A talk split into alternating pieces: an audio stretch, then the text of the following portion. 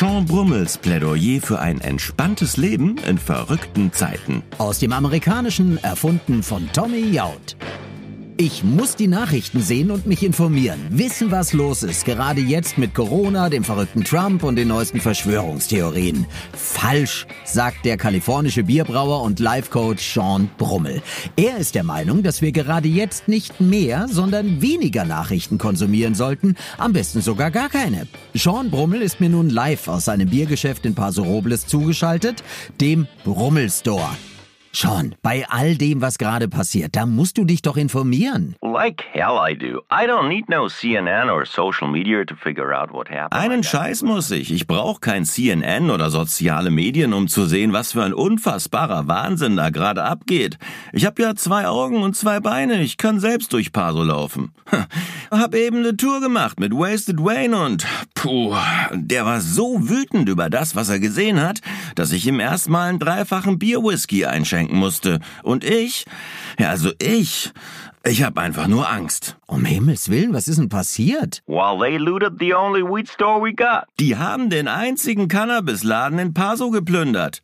Wayne macht sich Vorwürfe und sagt, Goddammit, Bro. Ich Idiot hatte ein verdammtes Skateboard unterm Arm für die Scheibe. Keine Cops nirgendwo. Warum habe ich nicht mitgemacht? Wir sind dann weiter zu Wacky Wallpaper. Das ist das Tapetengeschäft meiner Ex-Frau Trish, dem alten Drachen komplett leergeräumt, der Store. Und da verstehe ich dann die Welt nicht mehr. Also wie dreist gesetzlose Schurken in ihrer blinden Wut die berechtigten Proteste gegen Polizeigewalt einfach nur stumpf für sich selbst ausnutzen. Ja, bin ich komplett bei dir schon. Was mich nur stutzig macht, ich habe mal in der Online-Ausgabe der Paso Robles Daily News geschaut und die haben von friedlichen Demonstrationen geschrieben und dass euer Cannabisladen das einzige Geschäft ist, das geplündert wurde. You read the Paso Daily? They're fake news. Du liest die Paso Daily? Das sind Fake News. Da siehst du mal, was Nachrichten mit dir machen. Ey, verarsch mich nicht. The thing is, uh, Trish still owes me some money after all divorce. Also gut, Oliver, die, die Sache ist die, Trish schuldet mir noch Geld und ich hab noch immer den Ladenschlüssel und die Tapeten sind wirklich gruselig. Auf einer waren rosa Schmetterlinge auf braunen Blumen. Ich meine, rechtschaffene Bürger könnten erblinden. Ich fass es nicht schon. Du hast echt den Laden deiner Ex-Frau ausgeräumt. Warum hast du sie nicht einfach nochmal nach dem Geld gefragt? Don't be naive, Oliver. Oliver, wie naiv bist du? Trish hasst mich und verkauft nicht nur Tapeten, sie ist auch Trainerin im Knockout Boxing Gym. Google mal die Rezension für ihre Kurse. Da steht, Trish ist die weltbeste Trainerin, eisenhart und gnadenlos. Ich hab grad echt Angst.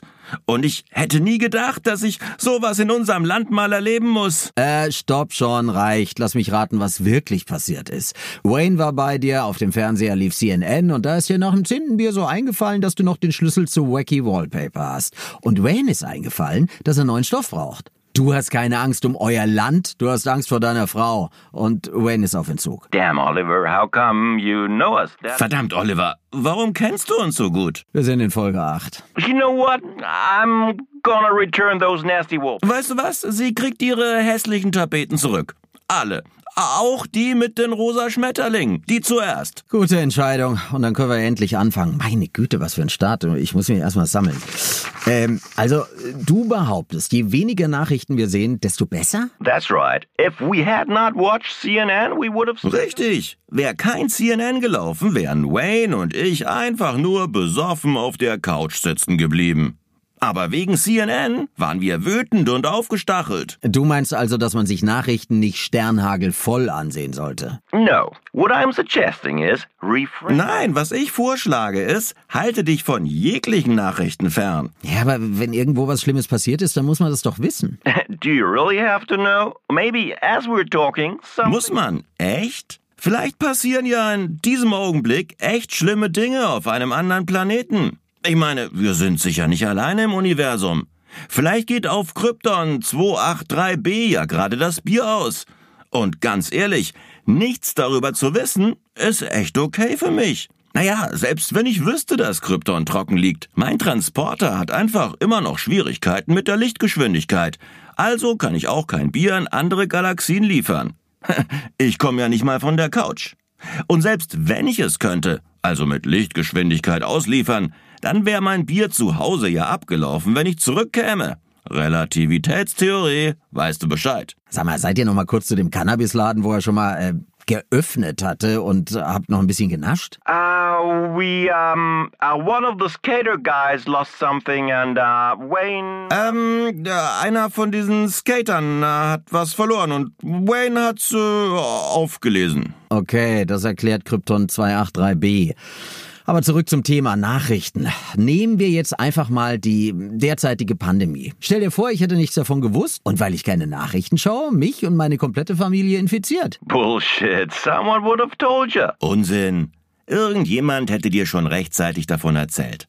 Weißt du, Oliver, was Psychologen sagen? Psychologen sagen, je mehr Nachrichten du schaust, desto weniger verstehst du die Welt. Wir Amerikaner sind doch das beste Beispiel. Wir sind weltweit bekannt dafür, dass wir ständig Fernsehen. Überall hängen Fernseher, auf denen die Nachrichten laufen. Gleichzeitig sind wir bekannt dafür, dass wir keine Bildung haben und einen Scheiß von der Welt wissen. Heißt, wer viel Nachrichten sieht, ist nicht unbedingt schlauer. Aber egal. Also, ich find's nicht so schlimm, wenn ein kalifornischer Braumeister keine Ahnung vom Nahostkonflikt hat, Dänemark mit Schweden verwechselt oder nicht weiß, wie der bayerische König heißt. Söder der Erste. Aber egal, was ist so schlecht daran, sich zu informieren?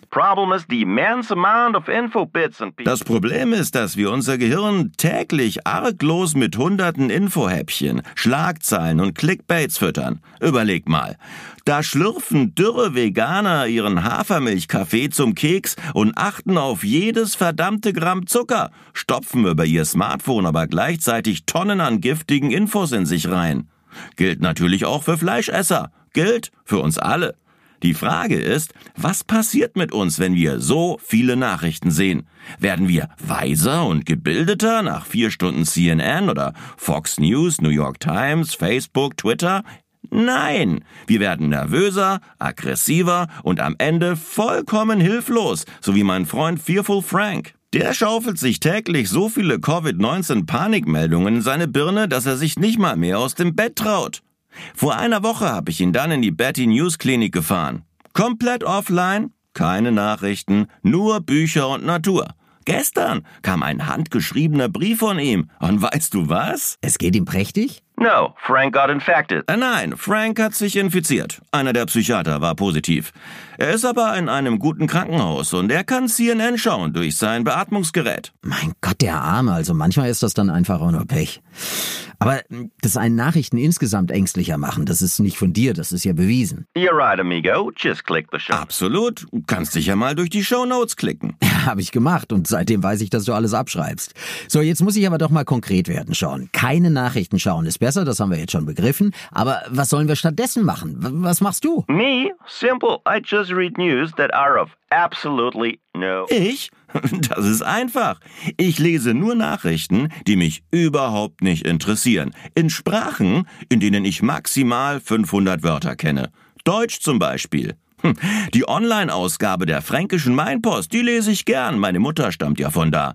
Und so weiß ich dann, dass in Bamberg ein rohes Ei auf eine Hausfassade in der unteren Königstraße geworfen wurde. Und zwar in der Nacht von Sonntag auf Montag. Und dass die Polizei nach Zeugen sucht. Ich habe da natürlich sofort angerufen. Was, echt? Und was, was hast du gesagt? Told him I ain't seen nothing, cause I live in Na, Ich habe gesagt, dass ich gar nichts gesehen haben kann, weil ich ja in Kalifornien wohne. Clever. Aber wenn es dir um Entspannung geht, dann könntest du ja einfach auch nichts lesen und einfach nur ein Bier trinken. Yeah, but in that case, I would not have. Dann wüsste ich aber auch nicht, dass die Grünstreifen im Dürrbachtal trotz Abkommen gemäht werden oder dass die Kompostanlage in Gerolzhofen bis 13. Juni erweiterte Öffnungszeiten hat. Das ist so irrelevant im Vergleich mit all den schlimmen Dingen, die bei uns hier gerade abgehen, dass mich eure Eier- und Grünstreifen-Nachrichten einfach beruhigen. Ja, aber mich nicht. Ich komme aus der Region. Warum mähen die denn die Grünstreifen ab, trotz Abkommen? Spinnen die? I'm sorry, Oliver. I uh, thought I picked a positive. Sorry, Oliver, es sollte ein Beispiel für eine Nachricht sein, die einen nicht aufregt. Aber es beweist ja auch, wenn ich dir die Nachricht aus deiner alten Heimat nicht erzählt hätte, wärst du jetzt viel entspannter. Ich meine, was juckt es dich? Du wohnst doch ganz woanders inzwischen. In dieser äh, belgischen Stadt mit der schmutzigen Riesenkirche, oder? Du meinst den Kölner Dom und der liegt nicht in Belgien, der ist in Köln. I knew that, just testing. However, as we did. Äh, Das äh, wusste ich natürlich, wollte dich nur testen. Jedenfalls, wo die Alliierten den Dom schon verschont haben im Krieg, wisch doch wenigstens mal feucht drüber. Oder wie es trendige Clickbait-Journalisten formulieren würden, sieben schockierende Fakten über den Dom, die Sie kennen sollten. Stimmt grauenhaft, dieses Clickbait-Geschreibsel. Also ich überlege gerade, wie man Clickbait wohl übersetzt. Klickköder? Sounds good to me. But no matter what we call it, clickbait is. Hört sich gut für mich an. Aber wie auch immer wir es nennen, solche Schlagzeilen sind echt üble Zeitverschwendung. Da willst du was Interessantes wissen, googelst, verlierst dabei 10 Minuten deines Lebens und erfährst rein gar nichts. Ich bin selbst schon drauf reingefallen beim Recherchieren. Zehn schockierende Dinge, die Clickbait-Journalismus mit uns machen. Der Elfte haut sie um. Und was macht Clickbait-Journalismus mit uns? Ah, no fucking clue. I ordered 10 umbrellas that everyone in France is mad about. Keine Ahnung, ich bin vorher bei einer Anzeige hängen geblieben und hab mir zehn Regenschirme bestellt, nach denen in Frankreich einfach jeder verrückt ist. Komm aus China im August. Mann, ich hasse Clickbait, weil wir ganz genau wissen, dass wir verarscht werden und trotzdem immer wieder darauf reinfallen. Du vielleicht, ich nicht. Sure. You know my favorite? Sicher? Also mein Favorit ist ja, in den 70ern war sie der beliebteste Kinderstar. Heute dreht sie Pornos. Netter Versuch schon, aber ist mir egal. Kudos, amigo. That's the way you gotta deal with clickbait. Glückwunsch, mein Lieber. Das genau ist nämlich die Lösung.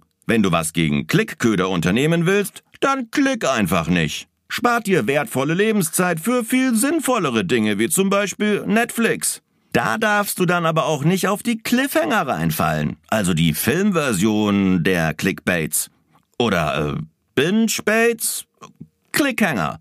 Egal. Jedenfalls was, auf das wir nicht hereinfallen sollten. Äh, Oliver? Ja, ich überlege gerade noch wegen dem Kinderstar, der beim Porno gelandet ist. Vielleicht Drew Barrymore, Pippi Langstrumpf oder...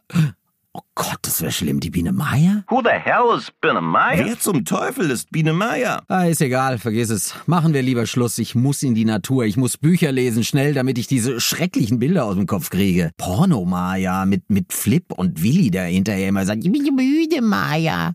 Ist ja ekelhaft. Oder was doch Drew Barrymore? Are, uh, you still with me, Oliver? Äh, ehrlich gesagt, nee. Aber sei so lieb und bring die Tapete wieder zurück zu Wacky Wallpaper, okay? Brewer returns looted wallpapers to ex-wife you won't believe Brauer bringt Ex-Frau geplünderte Tapetenrollen zurück. Sie raten nicht, wie sie reagiert hat. Doch, sie verprügelt ihn mit der Sonnenblumenrolle.